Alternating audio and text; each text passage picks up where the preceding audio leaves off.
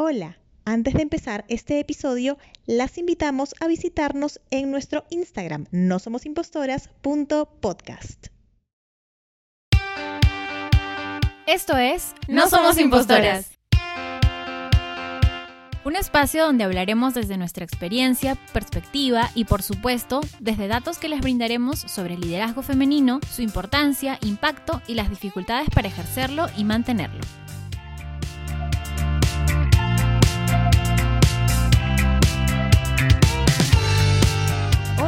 ¿Cómo están? Hoy lunes estamos aquí, Yanina, Fío, e Inés, y hoy vamos a hablar de un tema que nos parece interesante, que es nuestra primera vez en terapia psicológica. No se emocionen. Tranqui, no se tranqui, no es un podcast todavía. todavía. No, No, abierto, no hemos llegado a ese momento. Todavía no, todavía no. Pero antes, como siempre, vamos a contarles qué hemos hecho en estos días que no nos hemos escuchado. Yani, ¿tienes algo que contarnos? y es Sí. primicia Está porque con no una has sonrisa, antes, está ¿ah? con una sonrisa, a ver. Ah, ya, lo que pasa es que... Y no les conté para ver sus caras. Estoy muy emocionada. Ah, que empecé mis clases de pole dance. ¡Oh, por Debo decir Amiga. que su, su, su reacción es súper obvia. No, estoy pero más que emocionada, Yanina, porque eso no ¿Vas sabes un tubo lo en que tu es. casa? No, no, no. Ay. Amiga. Próximamente mandaré el tubo a mi casa. Estoy, soy muy feliz. O sea, no te ¡Ay, imaginas. tengo los videos! Ay, Dios, podemos parar todo en ese momento para ver el video de Yanina. Hay que publicitar ese video. ¿Cuándo has empezado, Yani? El viernes. Te- Recién tuve mi ¿Y primera qué tal? ¿Y clase. qué tal? Súper chévere. En verdad, había empezado por... O sea, siempre me llamaba la atención, pero más que nada porque... O sea, más que por lo sexy, que digamos siempre está asociado a lo sexy o a lo sensual, porque me llamaba un montón la atención la fuerza que tienen esas mujeres. Yo decía, wow, yo también quiero tener abdomen. así, qué bestia. Sí, y de hecho, nada más la primera clase acabé así, muerta, Molida, de, muerta de cansancio. Pero súper bacán, súper chévere. Qué bueno, ya nos contarás cómo te va Sí, en la ya siguiente. en alguna siguiente temporada ya estaré lista para, y para todo. El video, una- por favor, estoy esperando el Lo video. colgamos en Instagram, una demostración. Sí, por favor. No, ya pasa que cuando ya tengas este tiempo acá, sí recomendamos a la academia, ¿no? Ah, Entonces, ya, sí, por favor. también, también. Auspicio, siempre buscando auspicios. ¿no? Recuérdenlo, estamos acá para auspiciadores. ¿Tú? Eh, bueno, yo tuve COVID la semana pasada, entonces este, no, mucho no hice, la Pero verdad. eso no te detuvo, ¿ah? Pero eso no bueno, la después detuvo. de mi liberación empezó, este, debo decir, ¿no? Para quienes no saben, probablemente todos no saben que mi cumpleaños es en agosto. Este mes. Este mes. Se, lo celebro desde el 22 de julio hasta el 22 de agosto, que es mi cumpleaños. Seguidores ya saben, 22 de agosto. y nada, salí a bailar un montón. Bueno, ya ustedes ya saben que siempre salgo a bailar. Pero, o sea, siento que, no sé qué pasó el 22 de julio exactamente, pero amanecí con una energía y que dije, wow, este es mi mes definitivamente. Dije, y he sentido que desde ese día he empezado como a vibrar así arriba. De hecho, estoy con mucha energía. Post-COVID. Post-COVID, Sí. claro, siempre responsable, ¿no? Que se sepa, Eh, por que si se sepa, no estoy yendo con al mundo, al mundo, no, no, no, no. Este, y nada, para aquellas personas que cumplen años este mes, de verdad, no saben todo lo que les espera. Hay una linda energía en el universo. Estoy una fiel creyente que este mes va a ser increíble. Nada más, Eso quería decir. Nada más. Nada más. Me parece bien. Bueno, entonces yo les voy a contar algo relacionado a las estrellas y lo esotérico. ¿La vi? Ah. No, me leí la carta natal. Ah. Oh, muy me encanta que venimos súper preparados no, en es este momento. No lo iba a contar porque no me acordaba, o sea, no, no lo iba a poner acá, pero ya que hablamos de las estrellas y la Claro. energía, bueno, sí, súper chévere, ¿no? Porque es una persona como especialista en esto, lo hace mediante videollamada, me la recomendaron, súper acertada, es como una hora y media, te dedica un montón de tiempo. Y no es, o sea, no te lee el futuro, ¿no? Sino que te dice que puedes aprovechar de tus potencialidades con los tránsitos, un montón de cosas. Muy, muy interesante. Qué bueno, y vi series en chévere. Netflix también. Terminé de ver Dark. Ay, yo terminé de ver This Is Us. Lloré cada capítulo. This Is Us, también han, re- han recomendado esa. ¿Cuál estás viendo, Inés? No, terminé Dark. Ah, Bravazo. No, sí, muy sí, sí. buena. me- Muy buena. Mira, duraba un capítulo y medio, porque al otro medio capítulo me quedaba dormida. entonces me demoré un poco más, me atrasé un poco porque la veía con mi novio. pensar un montón. A mí me Sí. gusta. Yo empezaba a hacer así como loquita mis diagramas de quién era quién, el papá, el tío, el el abuelo era el mismo. Sí. sí. O sea, y los universos paralelos. Una creyente también de esas Sí, cosas. ¿ah? Bravazo. Increíble, sí. Eso, Excelente. eso, eso. Bien. Bien, eso esta semana. Pero ahora entonces vamos a empezar con el tema. Capítulo de hoy. A ver, cuéntenos, cuéntenles a todas, a todos, a todes. ¿Cómo fue esa primera, vez primera en el psicólogo, psicóloga, terapeuta y por qué? Bueno, voy a empezar dado que todos me están mirando en este momento. Nos pasamos de, de la responsabilidad y a Nina. ¿no? Mm, A ver, mi primera vez. En verdad, bueno, mi caso particular, yo siempre sentía como que necesitaba abordar un montón de temas en terapia. Creo que la primera vez que fui fue cuando ya estaba en la universidad, porque sí lo intu o sea, sí tenía el deseo de ir en el colegio, pero era muy complejo transmitirle esto a mis papás, ¿no? Porque hay como toda, todavía sigue permeando como esta idea de que la salud mental está muy relacionada con una patología necesariamente, ¿no? O como, o como algo que está muy, muy mal y como que además se va a ver mal de manera externa si cuentas que estás yendo. Entonces, en la universidad fui, pero fui como que a estos psicólogos que son como de la universidad. Bienestar social. en Bienestar, eso, no sí. sé qué. Eran gratuitos en realidad. ¿no? Sí, que te dan, bueno, en el caso de, de la universidad donde yo estaba, tenías como la posibilidad de ir y, tenía, y de- en función del problema que podías tener o de la necesidad que te podías tener, te daban hasta un máximo de 16 sesiones. Ah. Pero dependía, ¿no? O sea, a mí me dieron menos, creo, y luego de esas 16 te derivaban si tenías un problema como que abordar de manera más compleja. Creo que esa fue la primera vez. No fue precisamente la ¿Cómo mejor. te sentiste? No sé, o sea, me acuerdo que no me sentí mal. De hecho, tenía como mucha curiosidad de saber cómo era. Yo siempre he sido una persona como muy emocional, entonces sí sentía que necesitaba abordar muchas cosas. O sea, todavía creo que lo sigo siendo. Pero digamos, ahora lo, miro y de manera como mucho más consciente. Y de hecho yo he pasado por un montón de visitas a diferentes psicólogos y psicólogas. Y porque de hecho un tip general, que fue algo que aprendí más en la experiencia, es que uno cree que ir al psicólogo es como que vas a un doctor y el doctor te dice qué tienes y ya está. ¿Y qué tienes que hacer? Y ya está, claro. Ajá. Pero la realidad es que así como cuando buscas pareja, ¿no? Y la pareja puede ser mayor o menor compatible contigo, lo mismo pasa con el psicólogo.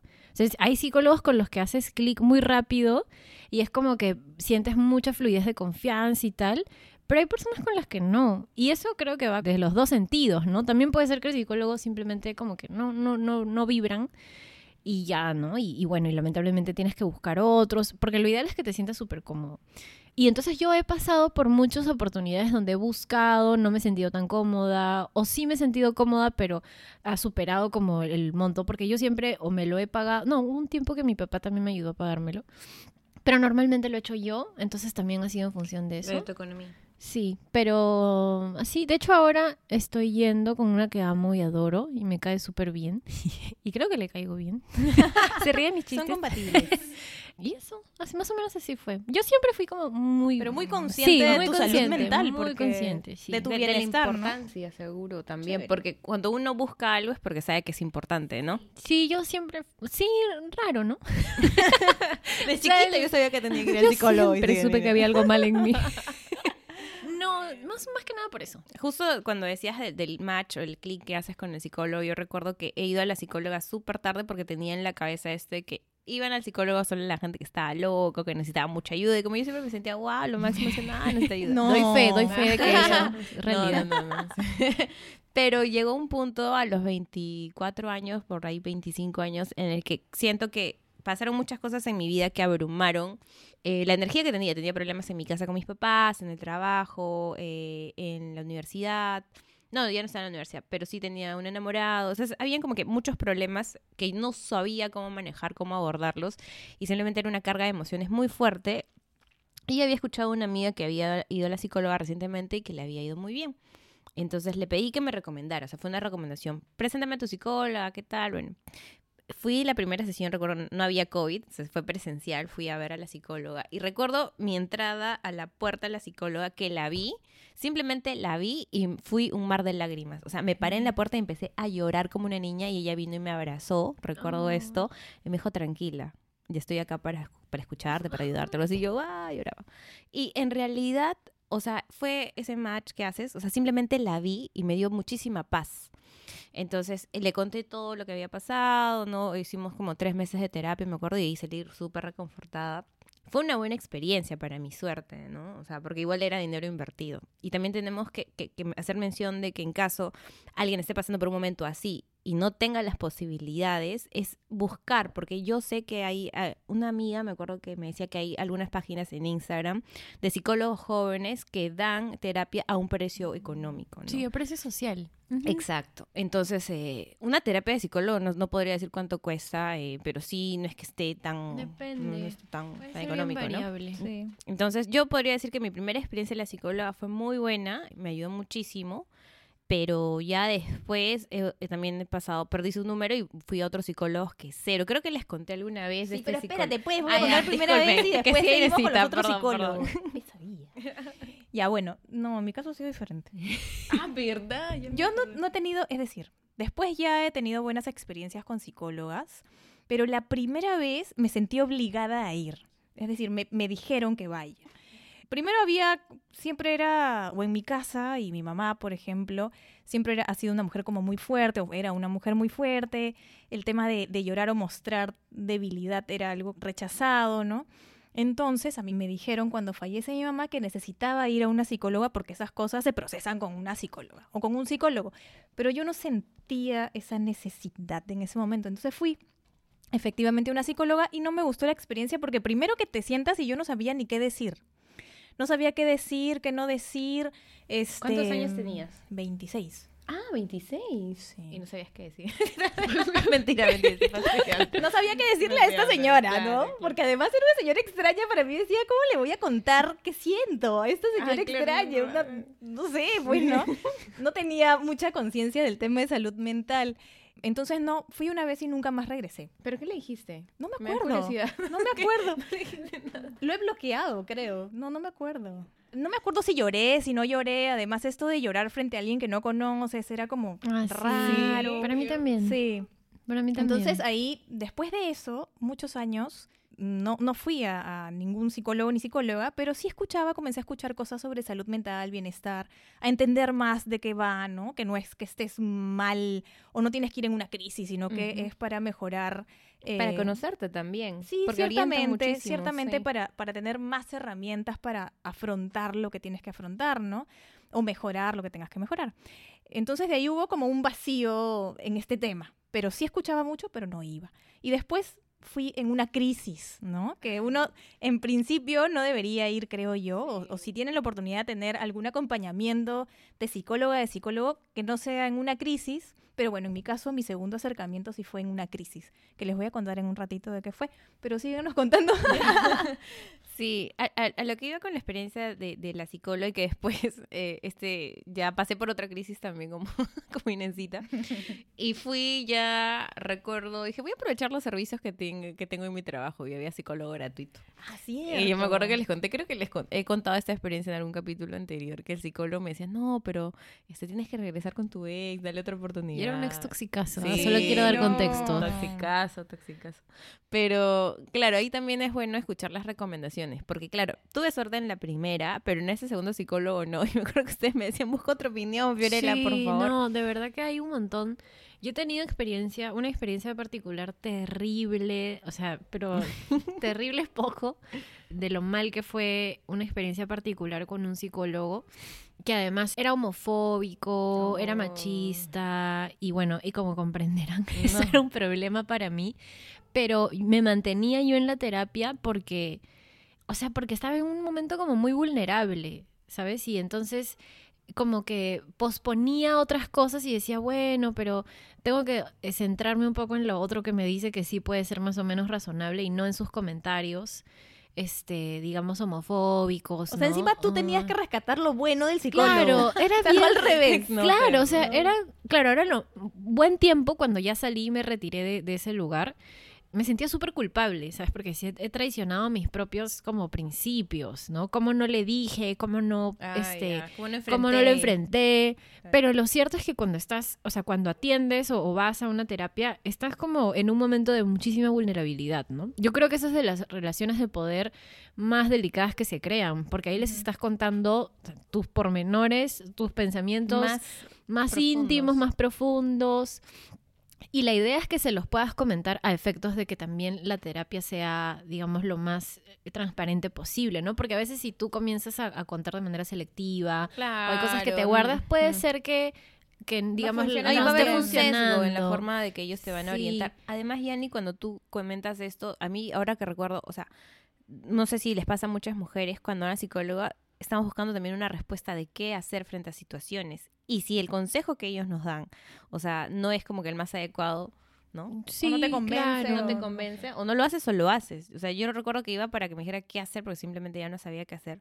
O de pronto tenía yo en mente una decisión que tomar y no estaba tan segura y buscaba el refuerzo en la respuesta de la psicóloga. Pero te Entonces, dicen qué hacer, porque No, depende del, o sea, del sí tipo te de orientan. O sea, en principio- Sí te orientan. Te- o sea, te, dan, Ah, te, te pueden dar una orientación, pero no te pueden decir qué hacer, ¿no? O sea, sí te dicen, tú ya sabes qué hacer. Me dicen, tú ve lo que haces, pero corta, corta. corta con ese chico. O sea, para comenzar que uno cuando va también tiene que, en la medida que estás yendo a un especialista, el especialista tiene que ver si estás lidiando con ciertas comorbilidades, ¿no? Como ansiedad, como depresión, como alguna patología más específica. Entonces, eso eh, de- definitivamente no es solamente ir con alguien con quien te aconseja, que digamos, igual evidentemente uno va también para buscar cierta orientación dependiendo del contexto, pero también porque muchas veces se esconde eh, ciertas ciertas este, situaciones que tienen que ser abordadas desde una perspectiva también clínica, ¿no? Claro. Entonces, y para eso necesitas ir a un psicólogo porque se supone que tienen el conocimiento para poder no solamente ver como, ah, esta persona está, digamos, agobiada, sino, oye, esta persona tiene sintomatología de determinada, este, no sé, patología o determinada comorbilidad. Que ya no es con un Que ya psicólogo, no sino te tienen que derivar. O, o, o, digamos, también hay la terapia compartida, ¿no? Sí, que es la sí, es psiquiatra Hay y... gente que está medicada al psiquiatra y tiene que y ir al tiene que ir al acompañamiento psicoterapéutico también. Sí, claro. Y, y de la experiencia que han tenido, ¿cuál ha sido el consejo o la orien- mejor orientación o la que recuerden de su psicólogo o psicóloga? Ah, yo, yo, yo. ¿Puedo? Yo también ¿Puedo? tengo una frase que, Yo tengo una. que debería recordármela últimamente, pero ya. Eh, No sé, De hecho, Sirve, sirve. yo siempre, o sea, bueno, como quien no, tuve como muchos, eh, durante un buen tiempo, como sentía que tenía como muchos temas con mi mamá. Y bueno, digo quién no, porque quién, quién- quién no. Yo no, Yanni, yo Y no. yo, sen- mentira, y mentira. yo sentía que muchas veces cuando iba con, con determinados psicólogos, era muy centrado en sí, tu mamá tiene la culpa porque hizo tal, no hizo tal, eh, claro que dejó de hacer esto. ¿Eso te eh, decía el psicólogo? Sí, claro. Y luego cuando comencé a ir con otra psicóloga que tenía perspectiva de género, me dijo, y de hecho, yo eso que te comento, es lo que les comento, es algo muy común, ¿ah? que no solamente lo he escuchado como en mis terapias, sino que siempre veo que comúnmente se, se dice, ¿no? Ah, que la madre no hizo tal, que la madre no dio atención, que si el apego no funcionó, que si el no sé qué. Como la doctora cachetada, la, doctora cachetada, ¿no? Todo tiene que ver Claro, con la madre. todo no tiene que ver con la madre, no sé qué. Y cuando Sí, yo fui con esta psicóloga, digamos que fue una de las últimas en las que fui, me dijo como, o sea, y yo iba con toda esta carga de sí, porque no hizo esto, no hizo el otro, no me dio, y me dijo como, ya, entiendo, pero ya, ahora, ¿qué cosas buenas sí te gustan? O sí como que te sientes cómoda, o sí valoras, o qué virtudes. Y era algo que, o sea, evidentemente a, a mi mamá la adoro y por supuesto que sabía, pero nunca lo había verbalizado o reflexionado en un espacio terapéutico. Y de hecho creo que ese cambio en la perspectiva para mí fue súper valioso. Ya luego, después de, además de ir con esta psicóloga, ya solamente busqué personas que realmente tuvieran una clara perspectiva de género porque yo sentía que sin ello muchas personas como que no, no lo abordaban de la manera precisamente adecuada, ¿no? Además de, de, bueno, de este trágico lugar donde fui de, de un señor Este señor estafador que era terrible. Pero mm, aparte de ello, como ya también tener estas otras perspectivas, de verdad que me... me Qué importante. mm, Sí, yo Si creo no que te un orientan montón. mal. No, Sí, lo que decías eso tú, ¿no? de darle otra oportunidad. El hombre en un- tóxico al mil por ciento. Y por eso digo, cuando estás en una situación donde tus emociones están tan mix, mezcla- mixeadas, iba a decir mix- mixeadas, existe, sino mixeadas. Bueno, Es el inglés, disculpen. este, estás, tan- estás con tantas emociones encima que en verdad el psicólogo tiende a hacer o la psicóloga tiende a hacer como que una orientación bastante fuerte. Es una figura de autoridad, le vas a creer lo lo que te respetas, diga, le ¿no? Bueno, o sea, yo he tenido suerte y una de las cosas que más me llamaron la atención, de hecho, cuando iba al psicólogo por un problema de una persona que me manipulaba muchísimo, me dijo, recuerda quién eres. Recuerda tus valores y recuerda quién eres. Y es una frase que debería repetirme constantemente, la verdad. Y, Pégatelo y- en la pared. Sí, lo en la frente. Me voy a tatuar esa frase, recuerda quién es en el brazo. Y, y, y sabes que me hace mucho sentido. O sea, sí la recuerdo. En situaciones difíciles la recuerdo, pero el poder de voluntad también ahí hay que trabajarlo. Pero a, a lo que iba es que, ¿por qué buscamos? O sea, por menos en mi caso, ¿por qué yo buscaba esto? Porque siempre he sido de estas personas que, o sea, yo siempre he tenido la idea de que para liderar algo tienes que estar bien con tus emociones. O sea, yo no creo, o sea, si alguien está, tiene conflictos internos, ¿cómo podría ser un ejemplo para otras personas? O sea, esa es la idea que yo, con la que he crecido. Entonces, por ahí también iba mi búsqueda de la psicóloga, de estar bien yo con mis emociones, tener pleno conocimiento de, de- de lo que había dentro de mí para poder yo estar bien en el trabajo, rendir en un 100%, porque cuando iba al psicólogo también preguntaba, ¿y cómo afecta esto que te está pasando en tu ambiente laboral? ¿Te sientes más desconcentrada? ¿Sientes que estás más irritada? ¿Sientes, o sea, son muchas cosas en nuestras emociones que podrían afectarnos. Entonces yo sí he ligado mucho el tema de, de- de ir a la psicóloga por un tema de un bienestar emocional para rendir también muy bien más en el trabajo. En mi trabajo, sí, definitivamente. Mm. Bueno, en mi caso yo fui por una crisis en el trabajo. Cuando trabajaba contigo, Yana.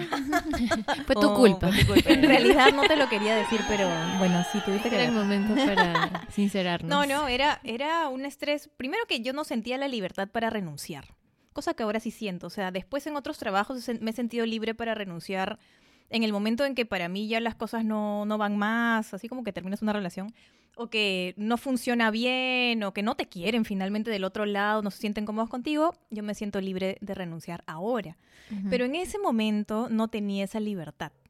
Por una serie de circunstancias yo no podía dejar de trabajar en ese momento y tuve un jefe un poco complicado. ¿No? Entonces sí llegué a tener una crisis terrible que yo ya no sabía cómo manejarla, que no quería ir al trabajo, estaba con esta síndrome de quemado, a mi gente no la trataba igual, también yo sentía que ya no la trataba igual. Nos gritaba, nos gritaba. Ay, ¿en serio? mentira, gritado. Pero sí, era, era muy agotador. Nos peleamos una vez por un escritorio con mi jefe. Eso fue una cosa. El bueno, en fin. Cosas que ya salen de, de, no sé, del ámbito profesional. No sé. Una cosa de locos. De locas y todo. Entonces fui con este... Por esta crisis, ahí sí me deschavé, lloré. Una muy buena psicóloga además me tocó. Y una cosa que me dijo es que tú te molestas, pero no lo manifiestas.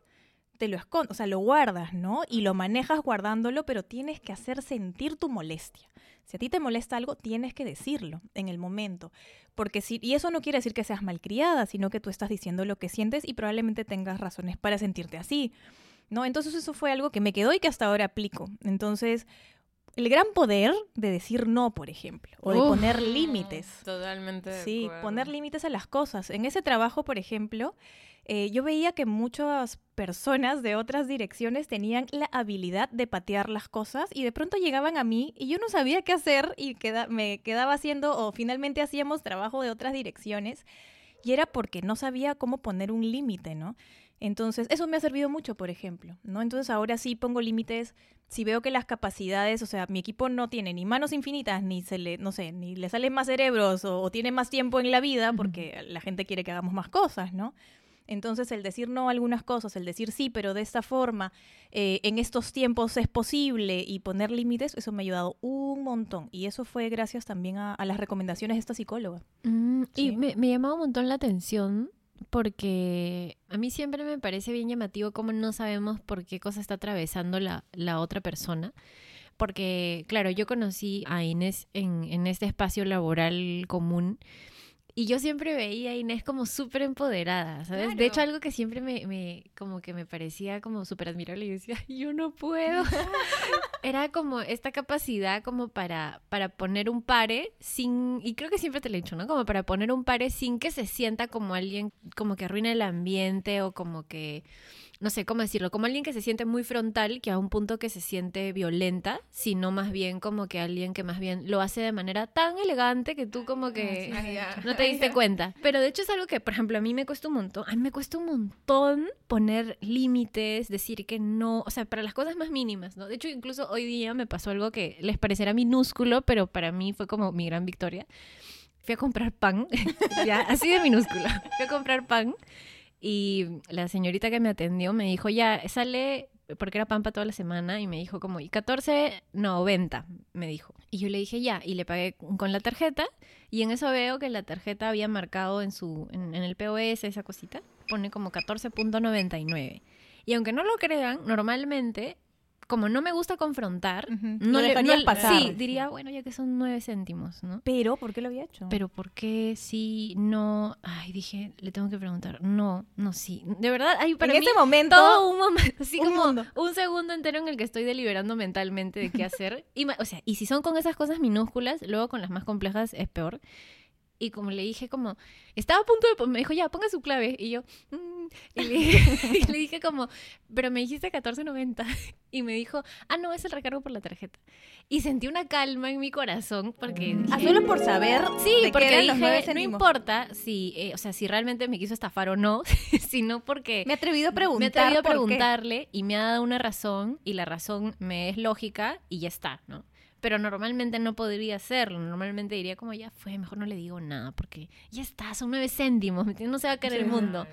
Pero el solo hecho de poder decírselo ya para mí fue como, Es un paso a paso. Sí. O sea, si estás haciendo eso para algo tan, como tú dices, para ti, que fue como muy chiquito, imagínate, es paso a paso, pues algo más mediano, algo más grande. y es- sí, Pero y sí. parte conocerte también, ¿no? Porque Sí. eso es un logro porque tú te conoces y sabes que en otras ocasiones no has sido capaz de hacerlo. Sí. Y ahora es un... Y, y me ha pasado en otros momentos avance. también mucho más complejos, ¿no? Por ejemplo, una vez fui a entregar un documento a mesa de partes y esta fue una situación como bien compleja porque había un señor, el señor que no me estaba atendiendo, sino el del costado, me miraba, diremos lascivamente, en la categoría lasciva. Y yo notaba su mirada y me acuerdo que en dos oportunidades lo miré porque, claro, te miran, tú volteas a mirar, ¿no? y lo miré y me seguía mirando y como que lo mira cuando lo miré me hacía como muecas y no sabía cómo reaccionar porque claro lo inmediato podría ser ya está lo ignoró y ya no va a pasar nada me puedo ignorarlo pero esa vez sí como que le, le dije al señor como oiga me está qué pasa no, no entiendo por qué me está mirando y me acuerdo que me sentí súper mal salí así llorando temblando pero luego lo hablé con una amiga con, con Lili una amiga que, que ustedes conocen Ay, Lili. y, y como que yo decía como que me sentía súper culpable porque no sabía, no había sabido cómo manejarlo. Y ella me dijo, oye, pero por lo menos pudiste decirlo, ¿no? Y dije como, es verdad, normalmente no podría.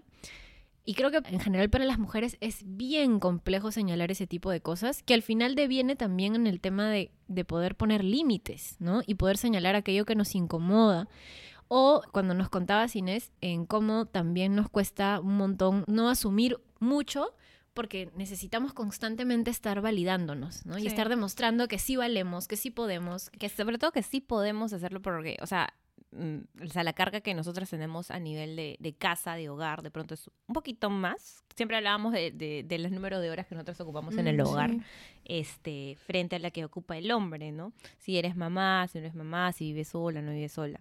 Entonces yo creo que eso que mencionaba y, necesita de aprender a decir no. Es súper Ujú. importante. Y, y llevando ya el tema de, de la salud, de pronto emocional, salud mental, me ponía a pensar en cuánto se invertirá en la, o sea, a nivel de política pública, Ujú. eh, dinero para la salud mental. O sea, ¿cuántos psicólogos deberían tener los centros de salud para atender de manera gratuita a personas? ¿no? O sea, y es- no, no tengo esos datos, pero...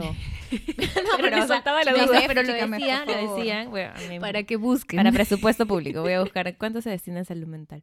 Y no la importancia. Justo, eh, bueno, de repente a muchas personas no les gusta el fútbol, pero escuchaba que con Gareca, perdón Pero por sí eso, es verdad. con Gareca se implementó tener psicólogos para la selección peruana. Yo decía cuando veía los partidos de fútbol, estos chicos no saben manejar sus emociones. Yo, perdón. decía, ay, ¿cómo- Baneadas por Ay, nuestro capítulo. Ay, no, ¿cómo no? Porque veías, o sea, los jugadores se peleaban, o sea, se agarran. Uno veía, bueno, yo veía claro. fútbol, ¿no? Yo siempre pensaba, estos no tienen un psicólogo, definitivamente no tienen un psicólogo. Les hace falta. ¿Cómo manejar la frustración, además? Claro, Y además con el nivel de presión que deben sentir. Entonces yo decía, cuando, cuando leí esto, escuché esto de Gareca, eh, decía, claro, qué bacán que alguien haya venido a decir, oye, necesitan un acompañamiento psicológico para todo el estrés que manejan, ¿no? Que sé yo, incluso para sus problemas personales, ¿no? Entonces yo decía la importancia de tener siempre un acompañamiento psicológico. ¿no? Ustedes saben, a ver, algún dato, no es plata, ¿ah? pero un dato importante es que la mm, Dirección de Salud Mental en el Ministerio de Salud peruano se crea en el año 2006 y se crea con presupuesto cero. O sea, hace Ah. menos de 20 años. Sí, ahorita. Presupuesto cero. Sí, ¿Qué claro, no tenían presupuesto. Ni para el personal. Y eso me acuerdo, yo trabajaba en esa época, que ustedes saben Dios dónde estaban. ¿Dónde estarían? Yo estaba trabajando en, en el Instituto de Democracia y Derechos Humanos de la Católica. Y una de mis tareas era como ver cómo estaba la ley de salud mental, porque ni siquiera se hablaba en ese momento de salud mental, se acababa de crear esta dirección y era un tema mm, como tabú, se veía como enfermedad mental. ¿no?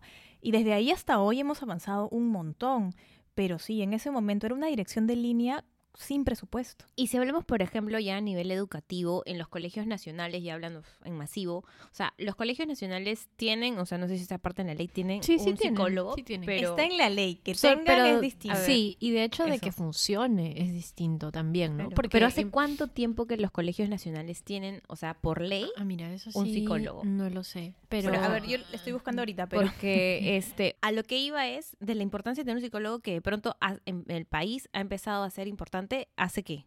Un número, 20 años, 10 años, menos no de lo 20 sé. años. Sí, Claro, no, 22 poquísimo. años. Porque claro, o sea, temas de Claro. violencia, temas de, o No, sea, sí, se podrían de hecho, manejar muchísimo yo, mejor. yo tengo muchos recuerdos de mi colegio que hayan sucedido cosas que definitivamente tenían que ser abordados por un, por un psicólogo, por un especialista, sobre todo en temas de género, y que no tenían, pero, o sea, yo a mi colegio le tengo un montón de cariño, pero sí realmente creo que había una, una carencia absoluta de esa perspectiva, ¿no? O sea, ¿cuánto bullying homofóbico no hay? Claro. que no se aborda de esa manera, cuántas situaciones de violencia, comentarios machistas, comentarios racistas, ¿no? Que no son adecuadamente abordados y que de hecho lo que, no- bueno, ya ahora con un, sobre todo cuando vemos estos temas de riesgos psicosociales en el trabajo, que tú ves a una persona que está como como que tiene una baja productividad o que de pronto en el colegio no tiene un, un- no está atendiendo como normalmente lo haría Rendimiento- o que no tiene el rendimiento que siempre ha presentado y debería sospechar de que algo está pasando, ¿no? Y no solamente que algo está pasando en, en casa, que también por supuesto puede ser y es un factor importante,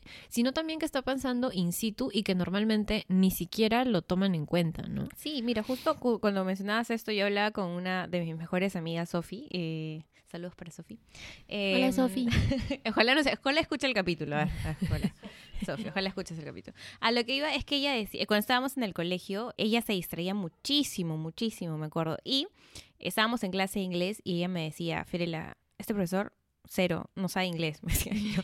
Vámonos de clase, me decía, vámonos de clase. Y yo le decía, Sofía, pero hay que quedar. No, no, no, con él no vamos a aprender nada, me aburre, que no sé qué, que no sé cuánto. Y me sacaba de la clase.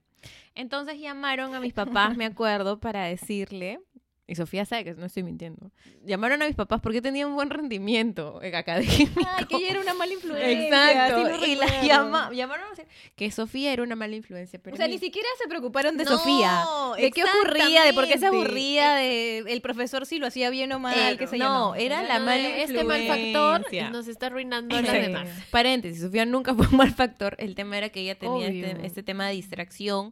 Pero a lo que iba es que, claro, no hubo un acompañamiento psicológico que dijera, oye, ¿por qué te aburren las clases? O. ¿por qué quieres salir? O sea, Claro. eran muchísimos factores. Porque además pero no. sí, hay Era muchas ma- formas de claro. aprender. La mala influencia. que Claro, porque la inatención tiene un montón, o sea, puede ser multicausal, puede ser ansiedad, puede ser depresión, puede ser... eh, O que puede el ser profesor TDAH, simplemente daba Puede ser que el profesor es malo y no sabe mantenerte atento realmente. Eso también es un tema. Puede ser que él no está manejando. Es tan amplio cosas, pero que, nunca- que reducirlo a, oye, que no estén fastidiando a No había- nuestra buena sí, sí, sí, alumna. exacto. o sea, y no había, oh, debo decir, no había psicólogo en ese colegio, no voy a decir el nombre. Ah, miren, ya, ya tengo el dato. A ver. El búho sabio, la música del búho sabio, entonces, para este momento. Vamos con las datas. Ya, ok. Ya, bueno, uno de los últimos datos que daremos ahora, que no hemos traído cifras, debemos cifras para la siguiente, pero hay una ley que sale en el 2011, que es la 29719, y ahí es donde se establece que debe haber un profesional de psicología en las escuelas. 2011. 2011. Ahora, del dicho al hecho, también es Ah. complejo porque en provincia es más difícil encontrar profesionales en psicología. Entonces, muchas escuelas no tienen psicólogos o Y, y psicólogas. psicólogos psicoeducativos, ¿no? Porque ahí Además, no, peor, como- todavía más difícil. Claro, Ah, es porque es como, es como que yo te diga, todas las empresas tienen que tener un abogado y de pronto pongan a cualquier persona que no tiene esa especialidad, ¿no? Sí, claro. Claro, claro. O, que, o que tienen como, no sé, si son civilistas y los ponen ahí, o son laboralistas y los ponen en otro lado, ¿no? Sí, sí, claro. Claro. Pero sí, de- desde el 2011 y esto todavía no, no se llega a cubrir porque sobre todo en provincia hay déficit de psicólogos y de psiquiatras también hay un déficit gigantesco. Pero bueno, eso ya será otro tema, pero tenemos muy pocos psiquiatras en el, en el Perú, ¿no? Pero imagínense a eso de los efectos que pueden causar, ¿no? Las consecuencias que pueden venir de un no acompañamiento psicológico en los momentos que corresponden, no sé, colegio, este, uni- incluso universidad, trabajo, ¿no? En nuestra vida diaria. Sí, en realidad dicen que las, habilidades, o sea, antes se tomaba en cuenta, creo que ahora un poco, todo- creo que van a la par ahora, pero se tomaba muy en cuenta los cartones que tenías, ¿no? Ajá. Conforme avanza el tiempo, es muy importante el tema de no solo salud mental, sino inteligencia emocional. Es algo que se debe tomar muy en cuenta y por lo menos en lo privado sé que lo están tomando mucho más en cuenta, ¿no? Eso también debería pasar, creo que en todos los ámbitos, ¿no? E ir reforzando eso. Vamos con conclusiones porque... Para cerrar ya el capítulo de hoy que hemos ¿Qué, hablado qué mucho. le pueden sugerir a, a nuestras oyentes sobre eh, ir al psicólogo? Ir, no ir, si alguna vez se han atrevido, si no se han atrevido, por qué. Cuéntenme, cuéntenos. Es como la encerrona, cuéntenos, ya ¿Ah, sí? péguenos, plíennos, ¿sí o no? Ya no, por favor, Sí, vamos a pasar también, unos también, ahí en-. Yo creo que, o sea, no, no lo mencioné, o no lo mencionamos en, a lo largo del- del capítulo, pero sí creo que es súper importante tener en cuenta que para las mujeres es bien complejo. Sé que para los hombres también, y por temas también de gestión emocional y tal, pero para las mujeres, por determinados factores, es bien complejo acudir al, al psicólogo, ¿no?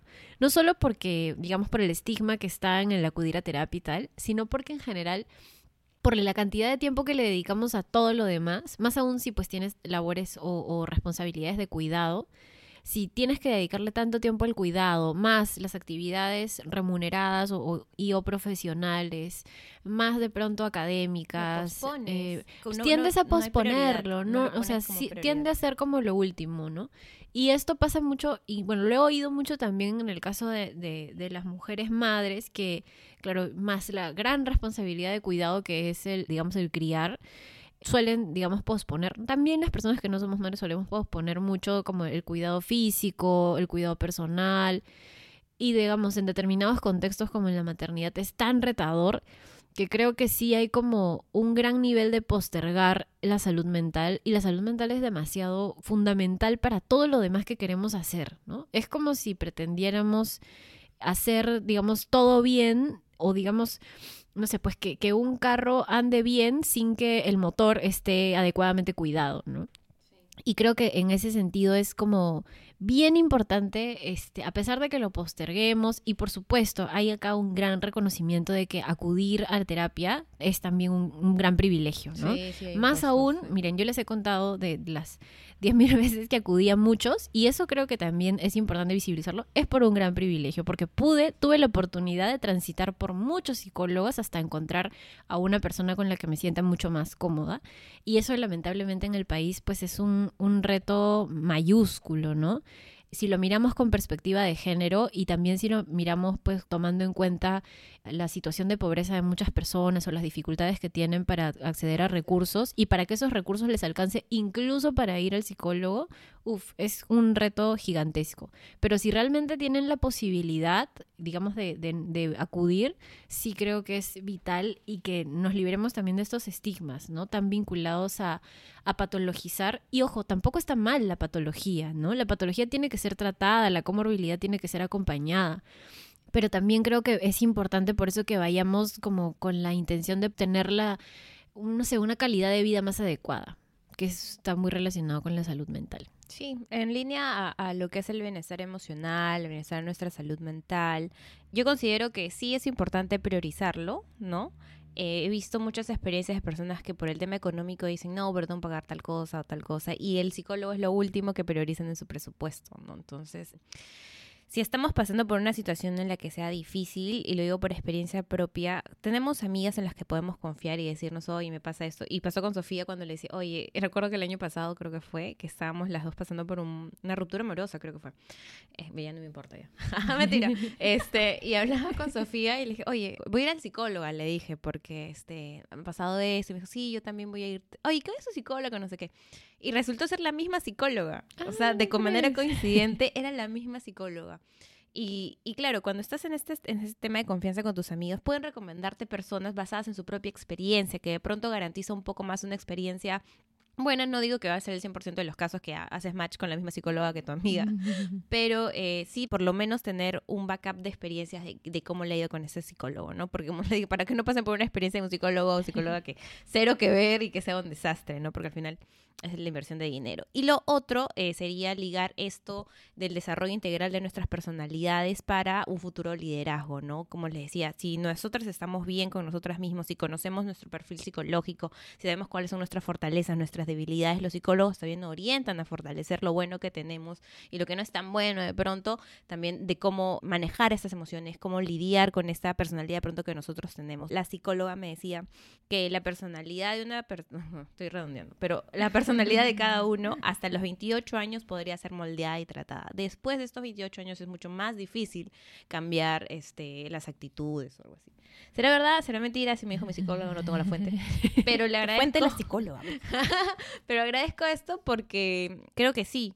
¿no? Si, si mientras más jóvenes tengamos información de cómo podría beneficiarnos un psicólogo o psicóloga, nada, a buscar y a compartir con las personas que queremos para que también tengan un bienestar personal integrado. Eso es. bueno, y de mi parte, yo había aquí apuntado algunas cosas. Yo siento que a veces las mujeres somos guardianes de la salud en nuestras casas, pero dejamos nuestra salud al final, ¿no? Y nosotras podemos dar lo que somos y cómo estamos, ¿no? Eso también lo reflejamos en lo que damos. Entonces, qué importante es cuidarnos.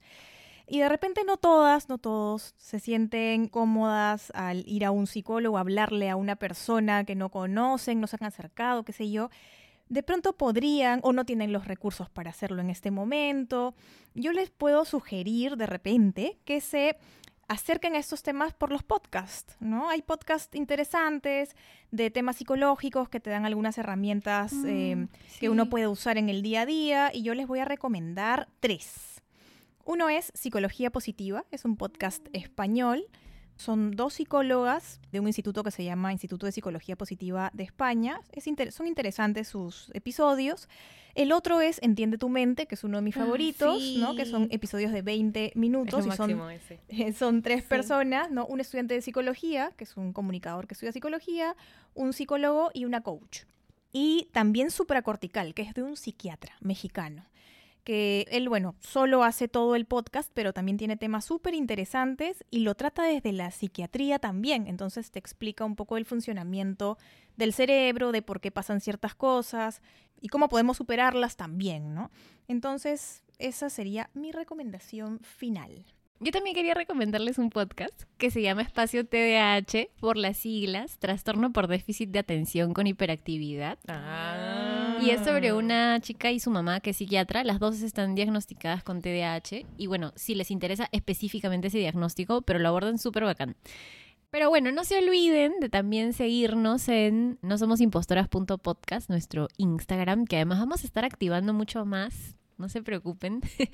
Y también, por supuesto, escucharnos en, en, Spotify, en Anchor y Apple Podcast, en cualquiera de estas plataformas.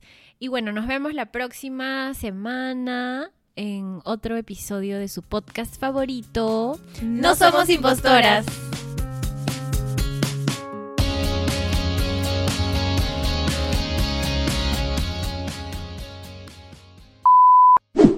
Entonces empezamos con este mi primera vez en el psicólogo. Con el psicólogo, sino en el psicólogo. No, no voy. No. En el psicólogo. Lo que pasa que una vez te acuerdas en tu cuaderno te habías escrito mi primera vez y digo, ¿quién va a hablar de su primera vez? No ya, Nina, por favor, Adiós. Ah, ya, este, yo también les quería recomendar uno pero bueno, es súper, súper específico. ¿Un podcast? Sí, un podcast que se llama Espacio TDAH, que es sobre, bueno, es sobre una chica y su mamá. Su mamá es psiquiatra y ella es este, bueno, eh, estaba haciendo mi recomendando. ¿Ahí estás grabando? Sí, está grabando, no me interrumpas. Pensé que te estaba contando como No, para pero hablar les estoy esto. para, el Para que la capítulo. pruebe que lo diga. Perdón. Ya, bueno. Ay. También quería recomendarles un podcast que se llama Espacio TDAH. TDAH por las siglas de trastorno. de- Ah, dos segundos atrás. Espérate, lo voy a No, poner. eso sí es el, totalmente blooper, o sea, por Es favor, ponla, ponla.